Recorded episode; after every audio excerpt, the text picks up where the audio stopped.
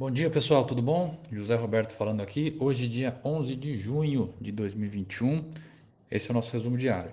Ibovespa ontem fechou em leve alta de 0,1%, voltando aos 130.076 pontos.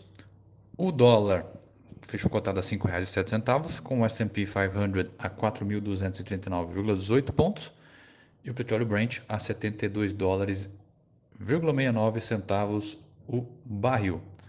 No Brasil, discussões sobre mudanças nas regras eleitorais para a disputa de 2022 começam a tomar espaço na agenda. Na Câmara, a discussão para alterar o modelo de eleição de deputados do voto proporcional para o distritão, que seriam eh, a eleição dos candidatos mais votados simplesmente, além do foco nas tratativas sobre a implementação do voto impresso.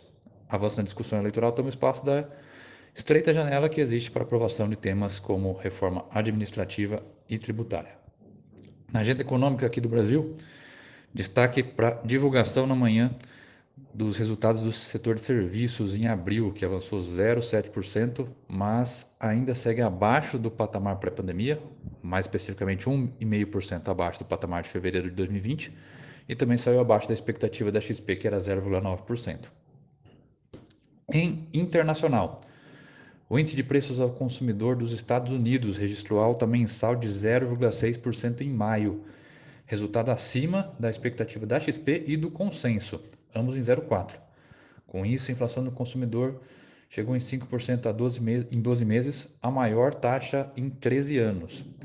A inflação voltou a surpreender para cima e segue pressionada como reflexo de restrições na oferta de insumos e forte retomada na demanda.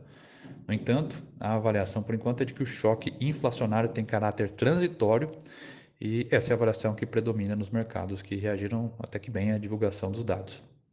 No Congresso americano, o grupo de 10 senadores democratas e republicanos chegou a um acordo sobre uma proposta de infraestrutura com custo de 1,2 trilhões de dólares em oito anos. Esse acordo ainda precisa ser respaldado tanto pela Casa Branca quanto pela oposição. E aí, a XP reitera que o cenário mais provável é de avanço do projeto sem apoio republicano. Na Europa, o Banco Central Europeu deixou a política monetária inalterada e reforçou o objetivo de aceleração do programa de compra de ativos para sustentar a recuperação econômica da zona do euro. Hoje, a cúpula do G7 começa no Reino Unido, com foco na pandemia, impostos globais e a abordagem da China. O evento será o primeiro para Joe Biden e Mario Draghi e o último para a chanceler alemã Angela Merkel, que anunciou que não disputaria seu cargo esse ano.